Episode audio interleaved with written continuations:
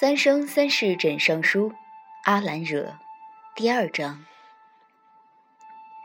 凤九不晓得自己在睡梦中沉浮了多久，虽然灵台浑浑然不甚清明，但偶尔也有一些知觉。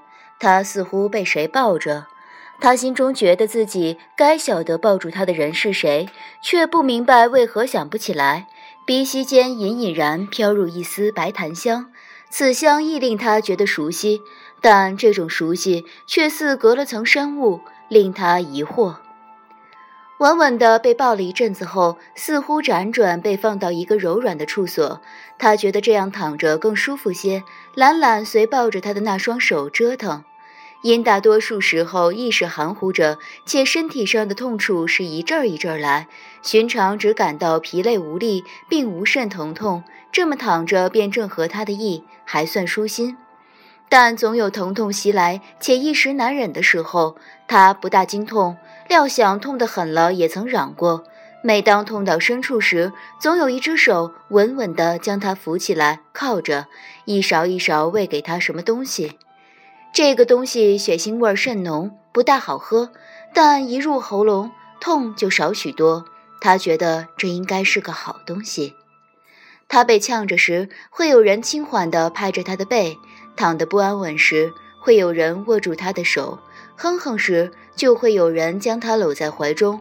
所以他经常哼哼，没事儿也哼哼，想起来就哼哼。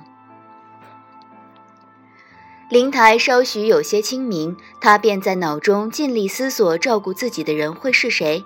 这个照顾的手法很细致，他觉得他很有前途。每但每当此时，脑中却又开始含糊。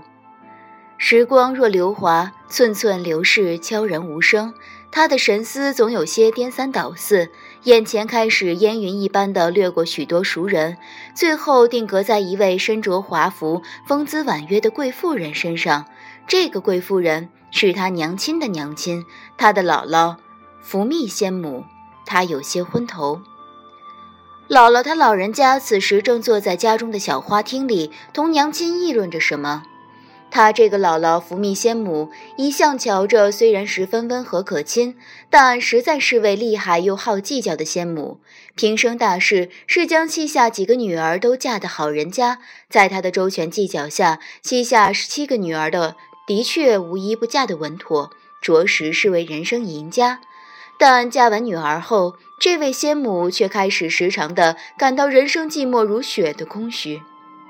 空虚了一两千年，有一天，凤九他姥爷做寿，他爹携他全家去给老丈人贺寿。他爹领他到福密仙母跟前敬茶，敬得这位站在人生赢家制高点、高处不胜寒的仙母，顿时欣喜地发现，他最大的这个外孙女凤九，今年已经有三万多岁了。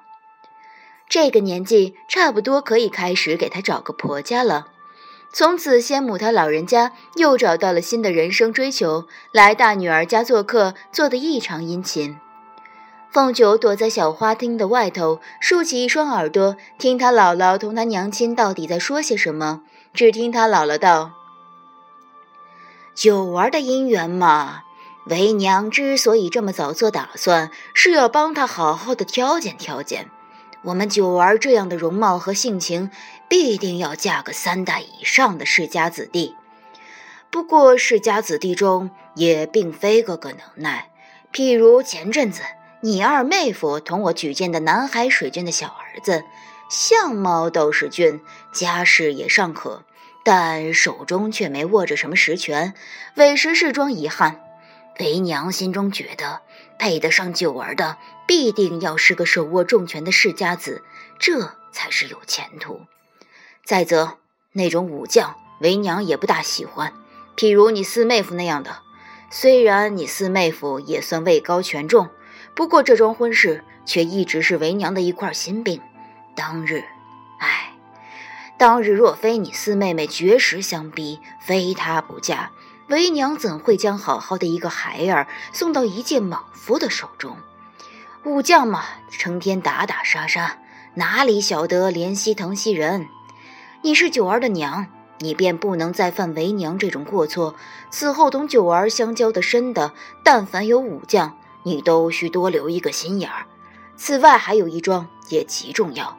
所谓姻缘良配，我们九儿长得这样好，自然也需寻个相貌同她一样登对的，将来生出的小崽儿才更冰雪可爱。不辱没咱们赤狐族和九尾白狐族的名声。为娘此时大约只能想到这么些，都很大略，更细致的，待为娘回去再行考虑考虑。凤九他娘在一旁称赞他姥姥考虑的很是，他们必定照他老人家的旨意帮凤九寻觅良婿，他老人家勿要忧心，如何如何。姥姥和娘亲的一番话如千斤重石积压在凤九的心头，他蹒跚着蹑手蹑脚离开小花厅，一路上感到头顶上似顶了座山似的昏重。他心仪的东华帝君，虽然白手起家，身居高位，却并非三代以上的世家。姥姥一定不喜欢帝君。他早年虽手执大权，却早已避入太晨宫，不理世事。如今已未握得什么兵权，姥姥一定又不喜欢。帝君打架打得甚好，好的许多次，他统领的战士都入入了神级典册，供后世瞻仰。比四姨夫那种纯粹的武将都不知武将了几多倍，姥姥一定更加的不喜欢。帝君他除了脸长得好看之外，恐怕在姥姥的眼中简直无一可取，这可如何是好？游廊外黄叶飘飘，秋风秋树秋送悲，送得他心胸无限的愁闷。他萧瑟地蹲在游廊外思索。靠父君向一十三天太成宫说亲这条路，怕是走不通了。追求东华帝君这个事情，还是要实打实的，全靠自己呀。一时又变换作另一个场景，凤九却并未想到方才是梦，反而感到这场景的转换极其正常，只是含糊的觉得方才的事应是过了许久，是许久前发生之事。不过都快忘了，那才是当年杨司命将自己渡进太清宫的始源啊！若不是东华他不和家里人为他择婿的条件，若那时候将司慕帝君之事告诉家里人晓得，再请父君去九重天同东华他说亲，不晓得今日又是一番什么局面。心中浮现“今日”这个词，他觉得这个词有些奇怪。今日今日，自己似乎不大满意今日之状。不过今日却又是何等模样？今日此日究竟是何夕何日？他迷茫地望向四周，场景竟是在一张喜床上，红帐被，高凤烛，月光清幽，虫鸣不休。哦，今日是他同苍夷神君的大婚。夫君他挑来挑去，最后挑中了这个知月山的苍夷神君做自己的夫婿。他一起来，他当然不满夫君择给自己的这个夫婿。前一刻还站在轿门前同老爹一番理论，说既然他这么看得上苍夷，不如他上喜轿自嫁了去，又何必破他？一番邪说歪理，将他老爹气得吹胡子瞪眼，愣是拿捆仙索将他捆进了轿子。然。仅是一刻而已，他怎么就躺在了苍夷的喜床上？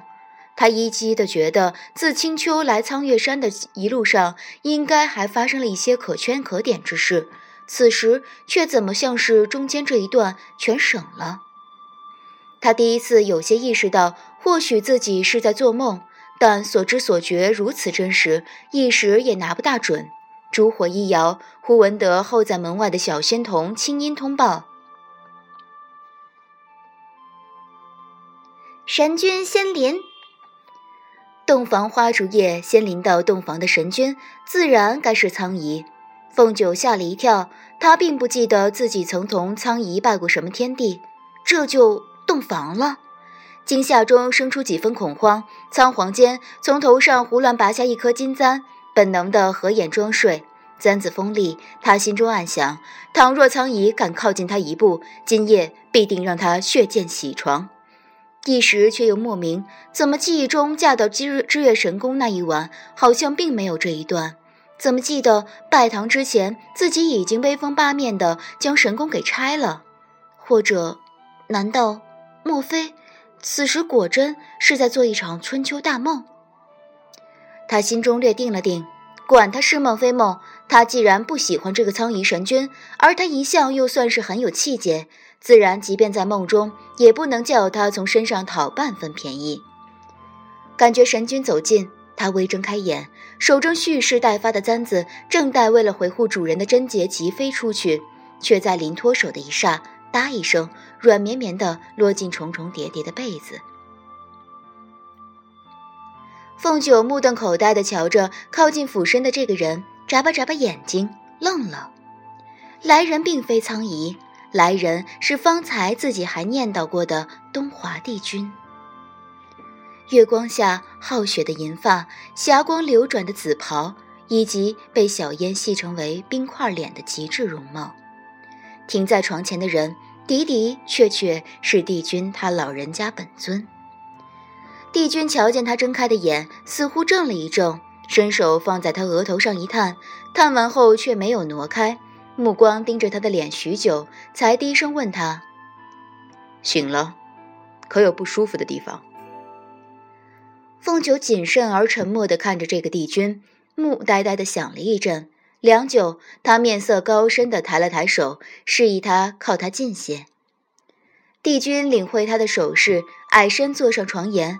果然俯身靠他更近些，这个距离他伸手便够得着他的衣领，但他的目标并不在帝君的衣领。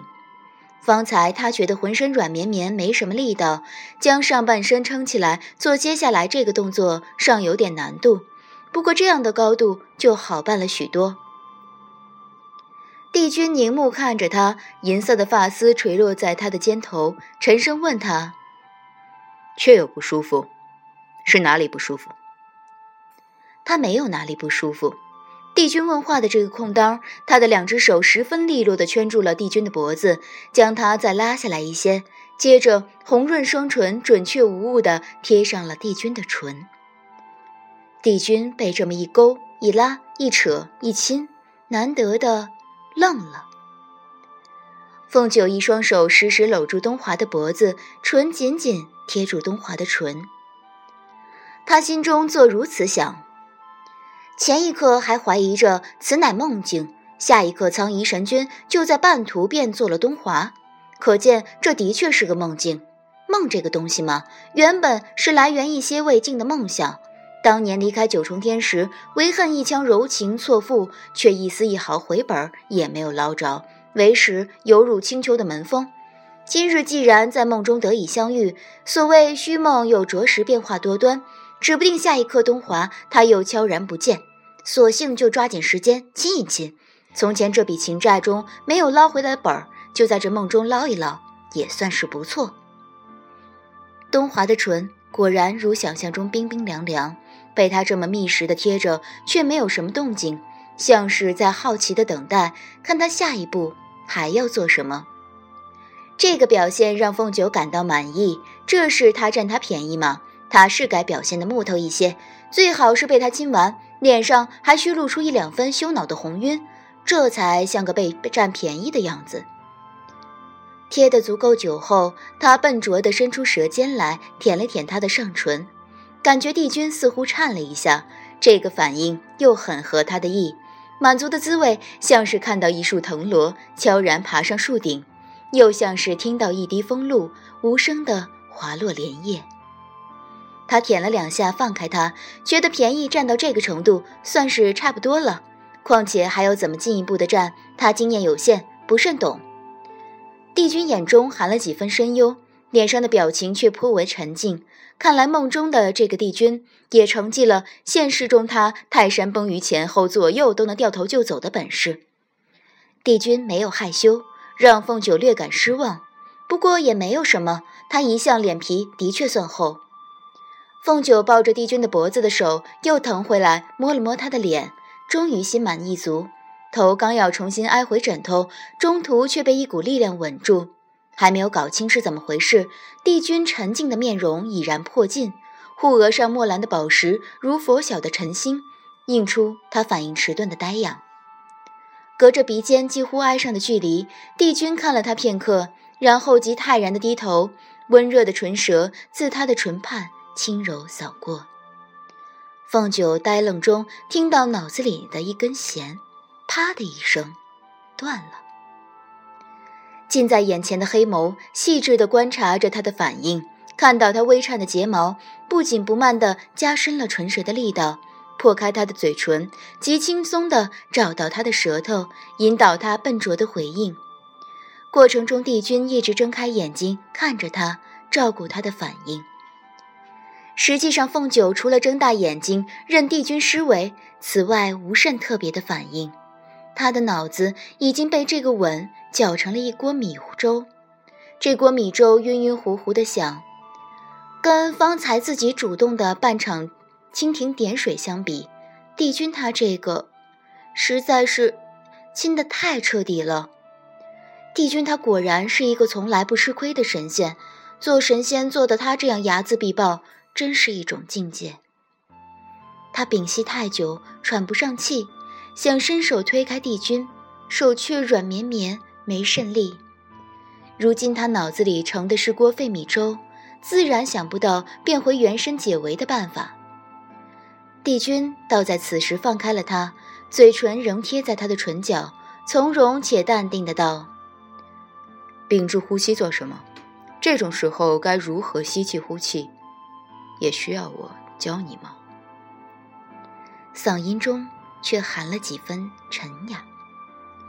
凤九自做了青丘的女君，脑门上顶的首要一个纲纪，便是无论何时都要保住青丘的面子，无论何事都不能污了青丘的威名。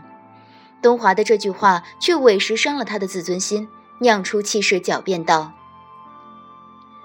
我们青丘在这种时候一向都是这样的风俗。”不要土包子没见过世面就胡乱点评我。行这种事的时候，他们青丘到底什么风俗？他才三万来岁，不过一介幼狐，自然无幸得见，也无缘搞明白。连亲一个人，除了动用口舌外，竟还可以动用到舌头。他今天也是头一回晓得。他从前一直认为，亲吻这个事嘛，不过嘴唇贴嘴唇罢了，有多少情就贴多长时间。譬如他方才贴着帝君贴了那么久，已当得上“情深似海”四个字。原来这中间竟还有许多道道可讲究，真是一门学问。不过既然青丘行此事一贯的风俗，连他这个土生土长的仙都不晓得，帝君他一定更加的不晓得。他觉得用这种借口来蒙一蒙帝君，大约可行。瞧帝君没什么反应，他有模有样的补充：“方才。”你是不是呼吸了？他神色肃穆。这个在我们青丘乃是一桩大忌。住在我隔壁的灰狼弟弟的一个表兄，就曾因这个缘故被定亲的女方家退了婚。因这件事是很被对方看不起的一件事。东华听闻此话，果然有些思索。他在心中淡定地钦佩自己这个瞎话编得高，推高，壮哉小凤。但是有一桩事，小凤她不慎忘了。帝君有时候是一个好奇心十分旺盛的神仙。果然，好奇心旺盛的帝君思考片刻，得出结论：嗯，这个风俗有意思，我还没有试过，再试试你们青丘的风俗也不错。凤九神思未动，身先行的伸手隔在帝君胸前一挡，脸红的似颗粉桃。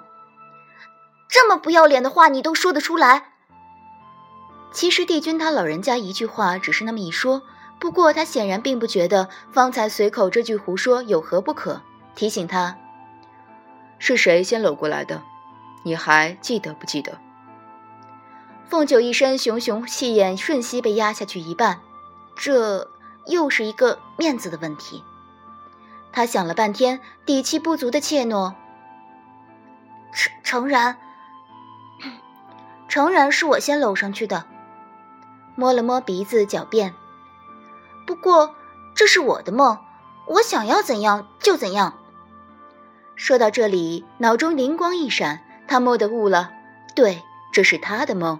东华不过是他意识里衍生出来的梦中人物，平日口舌上从未赢过他也就罢了，在自己的梦中，他居然还敢逞威风，真是不把他这个做梦的放在眼里。他顿时豪气冲天，无畏地看向东华：“你，你嘛，其实只是我想出来的罢了。我自己的梦，我想占你的便宜，自然就可以占你的便宜；想怎么占你的便宜，自然就怎么占你的便宜。但是你不能反过来占我的便宜。”摇头晃脑的道：“你也不用同我讲什么礼尚往来的道理，因为这个梦里头没有什么别的章法道理。”我说的就是唯一的道理。一番话着实削金断玉，铿锵有力，话罢自己都有些被镇住了，定定瞧着帝君。他琢磨着帝君可能也被镇住了，抬手在他跟前晃了几晃。帝君握住他乱晃的手，明明瞧着他，却像自言自语：“原来当在做梦。”停了一停，道：“我还想。”你怎么突然这么放得开了，而且竟然没生气？帝君这两句话，凤九耳中听闻，字字真切，连起来表个什么意，却不大明白，糊涂道：“什么叫当是在做梦？”茫然道：“这个，这难道不是在做梦？不是做梦，你又是从什么地方冒出来的？”莫名且混乱的道：“我又为什么要生你的气？”怔了片刻，目光移到他微红的嘴唇上，脸色一白道：“难不成，我我真的占了你的便宜？”二字他委实说不出口，未被东华握住的那只手蓦然的提拉住盖在胸前的薄被，妄图扯上来将自己兜头裹住，现实他。有点残酷。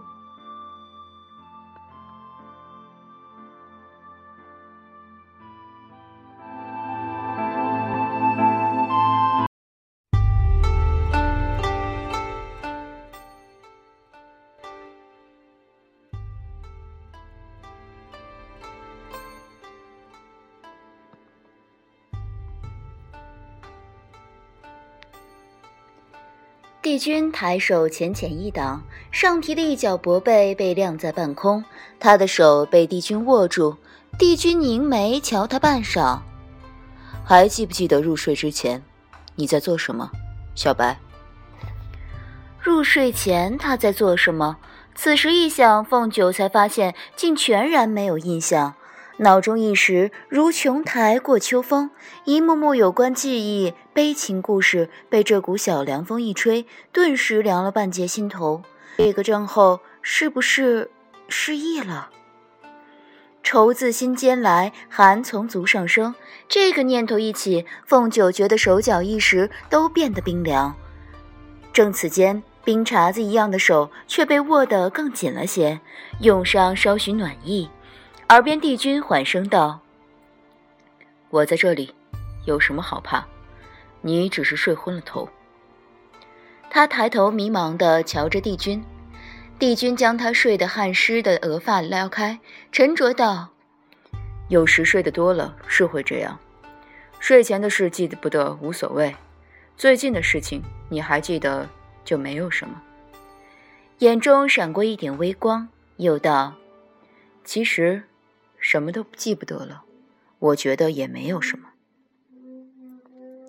帝君的这句安慰着实当不上什么安慰，但话入耳中，竟神奇的令他空落落的心略定了定。凤九此时才真正看清，虽不是做梦，自己却的确躺在一张硕大的大床上。不过，倒并非红帐红被的喜床，身下的床褥，眼前的纱帐一映成苦薯花的墨蓝色，帷帐外也未见高燃的龙凤双烛，倒是帐顶浮着鹅蛋大一粒夜明珠。透过薄纱织就的软帐，可见天似广幕，地似长席，枝桠发亮的白色林木将软帐四周合着软帐都映照得一片仙气腾腾。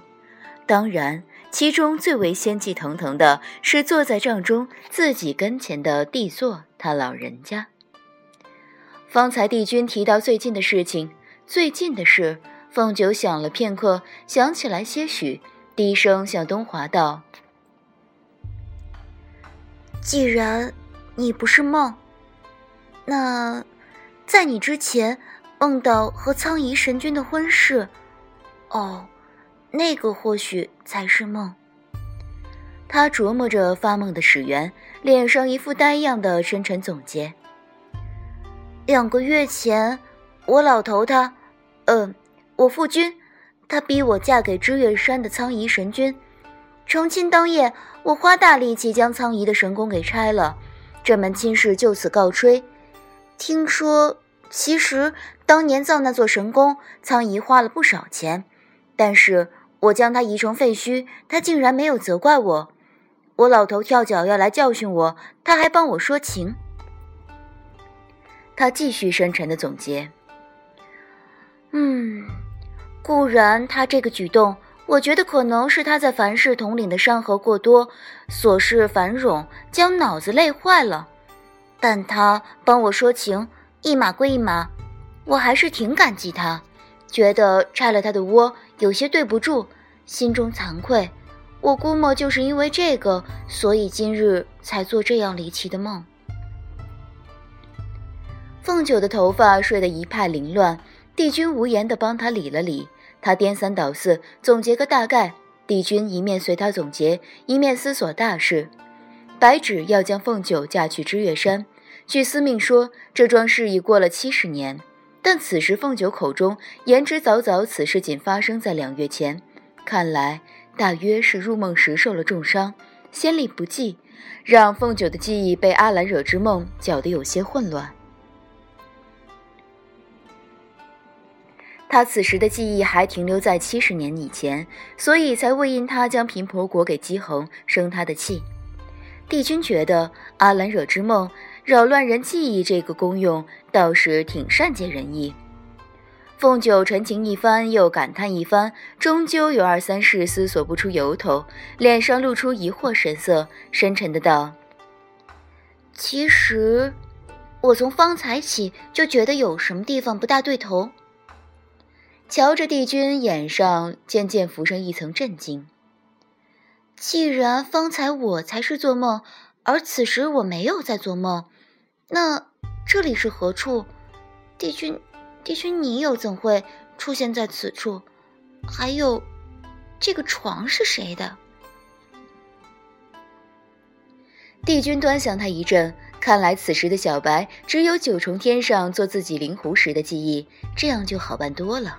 他面色诚恳的胡说八道：“此处是个类于十恶莲花境的结界，燕池雾将我困住了。你担心我，所以匆匆赶来救我。”凤九嘴张成一个咸蛋，吃惊的将拳头放进口中。燕池雾忒本事了，竟关了你两次。帝君面不改色的道：“他不但关了我，还关了你，所以我们出不去，只能困于此中。”凤九义愤填膺的恨恨道：“ 燕池雾这个小人，却又有一分不解。”为什么燕池雾再次困住你这一段？还有我奋不顾身前来营救你这一段，我一点印象都没了。帝君镇定的道：“因为你睡糊涂了。”见他眼中仍含着将信将疑的神气，手抚上他的脸，定定的直视他的眼睛，语声沉缓道：“小白，你不是总在我被困的时候来救我吗？”你不是总在我被困的时候来救我吗？凤九僵了。今夜他思绪颠颠倒倒，待的形势也一时这样，一时又那样，自觉没个章法，且莫名其妙。此时东华的这句话，却如一片清雪落在眉梢，瞬间扫尽灵台的孽障。他方才觉得自己有些清醒过来。九百年前九天上的记忆如川流入怀。心中顿时酸楚，他记得从前有一回同姑姑闲话，说起世间玄妙，妙在许多东西相似而又非似，例如情欲二者。此二者乍看区别不大，却极为不同。其不同之一在于欲之可控，而情之不可控。所以凡人有种文雅的说法，称情不知所起，一往而深。自己对东华从来不是可控之欲，而是不可控之情。自以为已连根截断，乃是根埋得太深，结出来的这一段乍看挺长，便以为到底了。其实深挖一挖，还能挖得出。他以为往事随风，已渺如烟尘。此时东华简简单单一句话，却将根上的黄土概数除尽，让他亲眼见到这段情根被埋得多么深，多么稳固。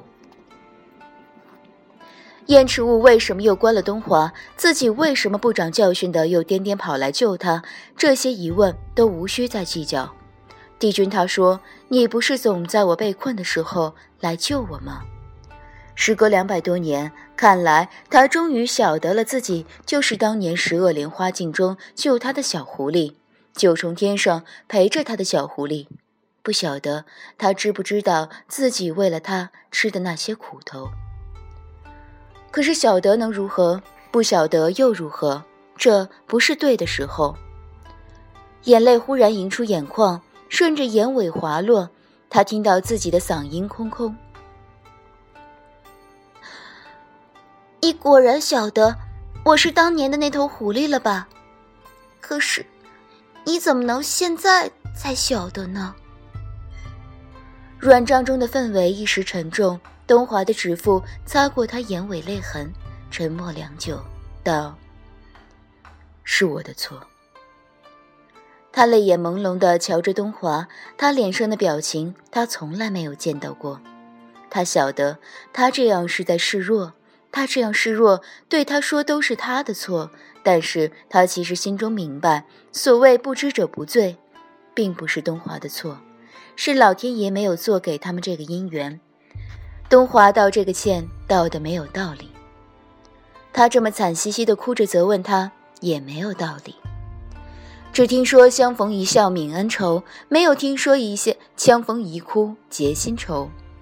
他自己抬手将泪拭干，垂着眼睛接着东华的话，低声道：“也没有什么，在姬恒来太晨宫前，其实……”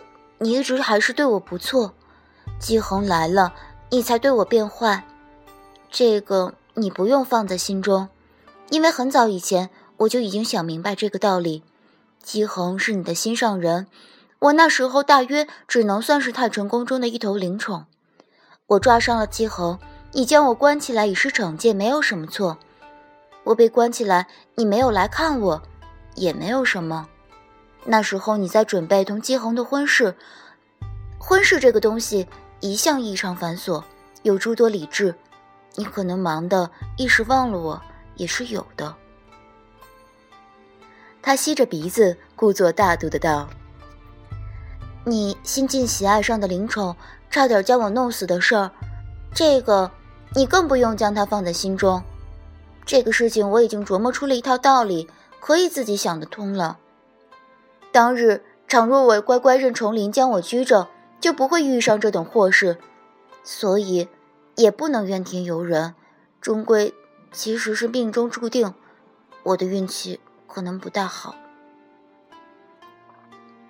他抬起手，再将眼泪擦一擦，认真的道：“因为我在你的宫中受了很多磨难，可能是老天爷借这个来暗示我们，无论如何都没有缘分。”所以，我帝君的声音从头顶传来。所以你，凤九愣愣抬头，下巴上还有两颗未擦干的泪珠。被帝君这么一打断，所以要怎么，他也有些含糊。帝君蹙着眉，脸上凝着一层寒冰。凤九却觉得帝君看着自己的目光，像是有点悲伤。当初在九重天上，若那时便晓得圈养的灵狐是青丘白家的小地姬，自己当会如何？东华思及这个问题，觉得多半会将凤九送还给青丘。小狐狸在十恶莲花镜中的相救之恩，他自会向青丘送上九天珍宝酬谢。于情他自然很钟爱小灵狐，于理确实不便将一族地基留在自己身旁教养着。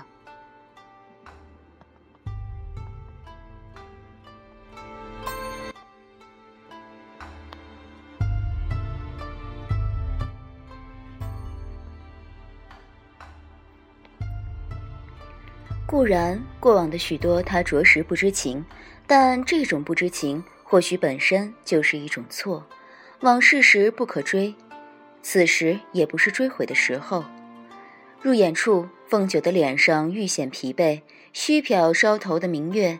距他醒来，估摸已有近半时辰，时候不多了。坠入阿兰惹之梦，凤九修为尽失，魂体皆伤。三月以来，靠着东华一日三合生血喂着，方把魂上的伤补齐全，将近三万年的修为重新渡回来。但身体仍是弱，还需调养。神仙调养身体，自当寻个灵气汇盛之处，方是最佳。可地仙们居住的梵音谷中，却少有灵山妙境。东华便以己身灵力，做出一个调养封印来，专为调养凤九的仙体。按调养封印这个法术的道理，因是专做给凤九。待他一醒来，周身沉定的气则开始浮动，相继的调养封印便自发的启动。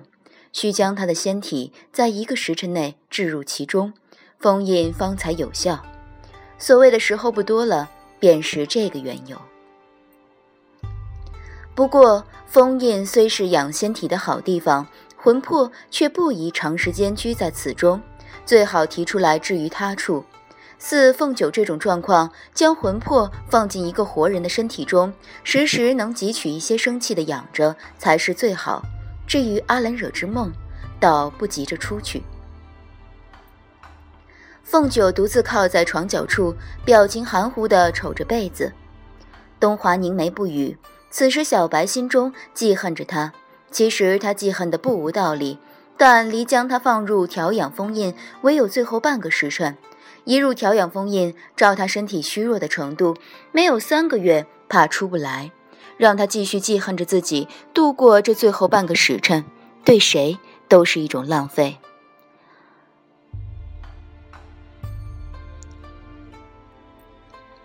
软帐中一时静极。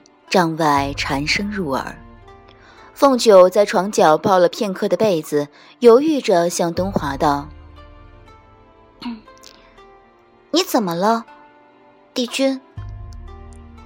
帝君回过神来，若有所思的看着他，良久道：“你方才想说，所以什么？”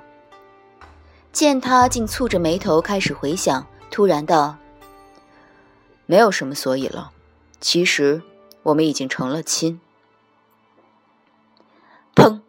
凤九一头撞上床框，呲牙道：“可能？”帝君的眼神暗了一暗，反问他：“为什么不可能？”凤九揉着额角上的包：“我、我、我并不记得。”他并不记得自己同东华换过婚帖，拜过天地，入过洞房。固然后一条想不起也无妨，但是半点记忆也无，可见帝君是在唬他。但帝君此刻的表情如此真诚，他纠结着望着帝君。东华伸手帮他揉额头上的包，将包揉得散开，方道：“不记得是因为你失忆了。方才我说你睡糊涂了，其实是骗你的。有耐心的解释，我担心你知道后害怕，实际上。”你是失忆了？失忆，失忆。作为一个神仙，活在这个无论失忆的药水还是法术都十分盛行的危险年代，的确有些容易失忆。凤九结巴的道：“我，我，我这么倒霉。”他脑中此时的确许多事情想不起来，在这种前后比照的验证之中，他越发感觉帝君说的或许都是真的。惊恐的道：“但，但是我，我明明，我，我，我怎么可能答应这个婚事呢？我……”帝君的手停了停，目光顿在他的眼睛上，深邃的道：“因为，小白，你不是喜欢我吗？”帝君用这种神情看人的时候，最是要命。凤九捂住漏跳一拍的胸膛，绝望挣扎道。一定不是这个理由。如果是这个理由，那我之前做的那些……帝君不动声色的改口，那只是其一。他接着补充：主要还是因为我跪下来求你原谅了。凤九不绝望了，凤九呆了，呆了的凤九默默将拳头塞进口中。帝君下跪的仙姿，且下跪在自己跟前的风姿，他试图想象，发现无法想象，连想象都没有办法想象的事，居然千载难逢的发生了。但他居然给忘了，他实在太不争气了。帝君说他曾跪下来向他求亲，抛开帝君竟然也会下跪这桩奇闻不谈，更为要紧的是，帝君为什么要娶自己？这真是一桩千古之谜。他的好奇已大大抵过吃惊，心中沉重的有一个揣测，试探着脱口道：“因因为你把我怎么了？所以你被迫要娶我吗？你的心上人姬恒呢？”帝君愣了片刻，不解的道：“姬恒和我，你怎么会这么想？他和我年纪相差的。”目光对上凤九水汪汪的黑眼睛，突然意识到他的年龄似乎和自己差得更深，皱着眉头一笔带过，言简意赅的道：“姬恒和我没什么关系。”从东华的口中竟然听到这句话，凤九震惊了，震惊之中喃喃道：“其实，我是不是现在还在做梦当中啊？”他用力的掐了自己一把。疼的眼中瞬时飙出两朵泪花，泪光闪闪的道：“哦，原来不是做梦，那么就是我的确失忆，忘记的太多了。我觉得这个世界变得我已经有点不大认得出了。”他困惑的向东华道：“其实我还有一个疑问，不晓得能不能请教。”这个疑问他有一点伤人，但他实在好奇，没忍得东华点头，已经开口。倘如你所说，我们的确已然成亲，为什么我老头会答应这门婚事？我还是有些想不通。因为你，他有些难以启齿的道：“因为我老头一向是个很俗的神仙，你不是三代世家，而且如今已经没有手握重权，不大符合。”他择婿的条件。帝君默然片刻，青丘原来还有这种择婿的规矩，我没有听说。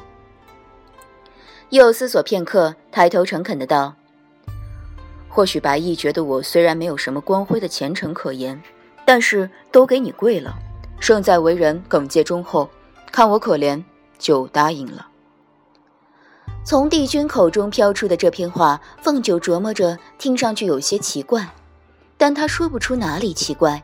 因从道理上推，这个理由是行得通的。他们青丘的确一向称得上心软，容易泛滥同情之心。如此看来，帝君确然没有唬人，他同帝君果然已经成亲。不管自己是怎么才想通嫁给了帝君，但自己在如此纠结的心境下，竟然能够想得通。这说明帝君他一定花了功夫，下了力气。帝君他挺不容易。原来他同帝君最后是这样的结局。他从前纠结许多，真是白纠结了。天意果然不能妄测。你以为他是此种，往往却是彼种。不过这也是漫漫仙途的一种乐趣吧。他因天意的难测而惆怅了片刻，回身瞧见帝君漆黑的眼睛正凝望着自己。心中不知为何突然生出高兴来，他装模作样的咳了一声，拼命压抑住勃勃的兴致，试探地向东华道：“帝君，你肯定不止给我跪了吧？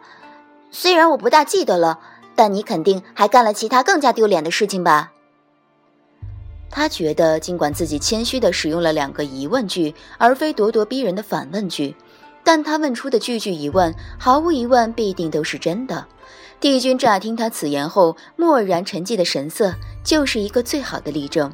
自己洞察世事之能，真叫做一个英明。他按捺住对自己澎湃的赞叹之情，得意道：“不要因为我记不住就随便唬我，跪一跪就能让我回心转意，真是太小看我了。我才不相信呢。”他最后补充的这一句，原本不过想再从东华口中套出两句好听话，但不知为何，却见帝君听罢竟陷入一段长久的失神，直至一截枯枝掉落在床帐上，打破沉寂，才恍然回身似的轻声道：“倘若要你想得通。”他略沉吟：“那要怎么做？”小白。凤九认为帝君不答自己，反倒将话头抛回来，此乃他害羞的一种表现，也是他当初为了挽回自己，定做了许多出格之事。此时不忍回忆，他心中大悦。虽然他对于帝君为何要挽回自己仍旧似懂非懂，但这个因由他不是忘了吗？他忘的事情太多，不急于这一时半刻要全部晓得。帝君蹙着眉头，似乎有所深思的又问了他一句。你想要我怎么做，小白？因他已坚定地认为东华此时乃是在害羞，内心满足，就觉得不能逼帝君更甚。帝君既然想用问他这招转移话题，就姑且让他转一转。他挠了挠头，慢吞吞的道：“这个嘛，照着我的道的来，我一时也想不出该画出个什么道道。”停了一停。不过我听说抛心为证，才最能证明一个人待另一个人的情谊。呃，这个词儿你可能没有听说过。听我姑姑说，在凡界十分的流行，言的是同人表白心迹，没有比抛心示人更有诚意的。因于凡人而言，剖心即死，以死明志，此志不可不重，才不可不信。看到帝君皱眉思索的模样，咳了一声道：“。”这个我只是随便一说，因为你突然问我想要你做什么，我就想到什么说什么，但都是垫一垫的话罢了。抓抓头的，可垫到这一步，我也想不出我真心想要你做什么。目光略往帷帐的角落处一瞟，眨了眨眼睛。此时若有一炉香燃着，待会儿入睡可能好些。你要么就帮我燃炉香吧，再有什么我先记着，今后再同你对。夫妻嘛，不大讲究这个。夫妻二字出口时，目光有些闪烁，不好意思的望向一旁。此二字含在唇中，滋味新奇。她不是没有嫁过，在凡事时嫁给叶青提，纯属无奈之举。有名无实，他从未以妻这个字称过她，他也未这么自称过。原来良缘得许的成亲，竟是这么一回事。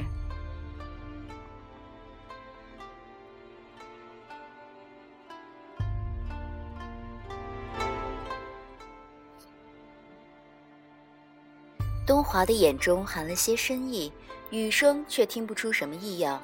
良久，道：“也好，你先欠着，随时可找我对。”话罢，转身为他燃香。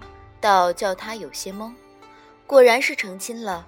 今日他说什么，帝君竟然就认什么。天上下红雨也没有这么难得。帝君背对着他坐在床沿，反手于指端变化出一个顶状的铜香炉，袖中取出香丸火石，一道动作极其流畅。凤九腾出时间回想帝君今日的表情，虽然大多在他看来还是一个表情，但似乎有些表情又有微妙的不同，而这些微妙的的表情都有些难懂。他搞不懂，也就不打算搞懂，转而跪行离他近些，想看看他燃的是何种香。没料到眼前的紫色背影忽然转身，他吓了一跳。瞧着近在咫尺的帝君的脸，和帝君纤薄的、亲上去会会有些凉的唇，他强作镇定。我，我就是来看看你燃的什么香。因他七行跪着，比坐着的帝君还高些，难得让帝君落在下乘。他不动声色地直起腰，想同帝君的脸错开些。错到一半，左肩却被帝君伸手揽住，略压向自己，姿势像是他俯身要对帝君做些什么。帝君微微仰着头，我觉得，你看样子是在想什么。帝君问出这句话时，他并没有想什么，但帝君这么问了，他就想起了什么。轰一声，一把火直从额头烧到脖子后须根部。因离得太近，帝君说话时的吐息，不期然必定要缭绕在他的唇瓣。帝君追问：“你在想什么？”看着帝君放大的俊美的脸，凤九突然与此色相间得了极大一悟。浮世仙途万万年长，渺无尽头，看上去无论何事何物皆可尽享，但其实也只是看上去罢了。与这万万年长的命途相比，一生所遇能合心意的美人不过万一，能合心意的妙事不过微末。既然已经是万一和微末了，遇到就务必不能浪费。何况眼前这个万一和微末，还是同自己成了亲的夫君。他伸出手来捧住帝君的脸，怀着破釜沉舟的决心，正欲一举亲下去，却感到帝君的手一勾，他的头蓦地低下去，正碰到他的唇。帝君的声音里似含了丝笑意：“原来。”是在想这个，他的确是在想这个，但他想是一回事，他说出来又是一回事，这种事死都不能承认。他鼓起气势来，理直气壮道：“谁在想这个？我只是觉得，既然我们成了亲，那么第一次一定不是我主动亲你。片刻前，片刻前虽然我主动了吧，但只是因为我在做梦，梦得有点糊涂。”我清醒着，其实是十分矜持的一个人。帝君打断他道：“你说的对，的确是我主动。”他想要再说些什么未尽的话，却淹没在下一个亲吻之中。帝君闭着眼睛，他才发现他的睫毛竟然很长。帐顶有明珠微光，白树投影。凤九的手搭在帝君肩上，微垂头，亦闭上眼睛，慢慢地圈住帝君的脖子。这些动作他都做得很无意识，脑子里模模糊糊的觉得，姻缘真是一桩离奇之事。曾经他最异想天开的时候，也没有想过帝君有一天成为他的夫君，会像这样珍惜的来亲自己。他的手那样轻缓的放在自己颈后，那样无防备的闭着眼睛，咬着他的嘴唇，那样温柔。帝君这样最神仙的神仙，一直活在三清幻境菩提净土，世上无人有这个胆子将他拉进十丈红尘。这件考胆量的事，他干了，而且他干成功了。他太能干了。他将他拽入这段风月，这是他从未经历的事。他一定很不习惯，但即便这样，他也没有乱了方寸，仍然是他的步调，他的规矩。这的确是他一向晓得的帝君，他觉得很喜欢。片刻后，东华低头瞧着躺在他背弯中熟睡的凤九，怀中的少女柳眉细长，浓密的睫毛安静的合着，嘴唇红润饱满，比刚醒来时气色好些。一个时辰还是太短，纵然自己用了不太光明的法子，才令他后半个时辰未闹别扭。不过他倒并不大在意这个不光明的法子妥不妥当。他一向讲究实用，法子管用就是好法子。此时最要紧之事是将他的魂魄提出，令他的仙体即刻进入调养封印中将养，不能误了时辰。待他数月后调息完毕，从封印中出来，混乱的记忆会不会修正？以及这一段会不会更记恨自己？帝君当然想过，这个也令帝君他微有些头疼。但帝君觉得此事同行军布阵不同，没有什么预先的对策可想，只能随机应变，看他到时候是个什么反应，再看怎么来哄他。抱着凤九来到潭边。他仍在熟睡中，月色幽凉，帝君单手将凤九揽在怀里，微一抬袖，沉在水月潭底的调养封印破水而出，水帘顺着封印边缘徐徐而落，露出口晕晕了白光的冰棺。冰棺四周云雾缭绕，瞬时铺彻水面，一看即知，此云气乃磅礴的仙泽。云雾中光芒虽淡，却与树林的翠华、月夜的清辉全部相同，令十里白鹿林瞬然失色。水中的游鱼们得分一丝仙泽滋养，抵过百年修炼，纷纷化形，仓皇跪立于水潭之上，垂拜紫衣的神尊。帝君蓦然踏过水面，将怀中熟睡的凤九小心放进冰棺，听他在睡梦中蹙眉。冷。有胆子大些的小鱼精伸长脖子，想看看冰棺中少女的面容，被同伴仓皇地拉回去，抬手将她的头压低。小小鱼精犹自好奇，抬起眼睛偷窥。帝君将外袍脱下来盖在凤九身上，握着她的手，直到她不再发抖，轻声安抚：“待在这里是乖一些，过些时候。”我来接你，将他散开的长发略一整理，方回头对跪坐一团的小鱼精们道：“将他系在你们这里，待我好生照看。”雨声并不见得如何抬高，一坛的小鱼精们却将头垂得更低，恭顺的近乎虔诚，声音虽怯懦，倒也整齐。谨遵尊神之令。圆月隐没。小鱼精们见白衣的神尊端视冰棺中的少女良久，方伸出手指在她的额头一拂，提出了她的魂魄。离体的魂魄像一团绵软的白雾，萦在她指尖，环着微弱的光晕，十分端庄美丽。凤九的魂魄需放进一个活人的身体中将养，但若将他的魂魄放到一般人身上，他的修为有限，怕到时候那人的魂魄缠在一起，临到头来分不开，却麻烦。最好是个找带幼有孕的女子，将凤九的魂魄系在她胎中，这样最好。东华将凤九的魂魄小心拢住，转身时，身后的冰棺。缓缓沉没入水中。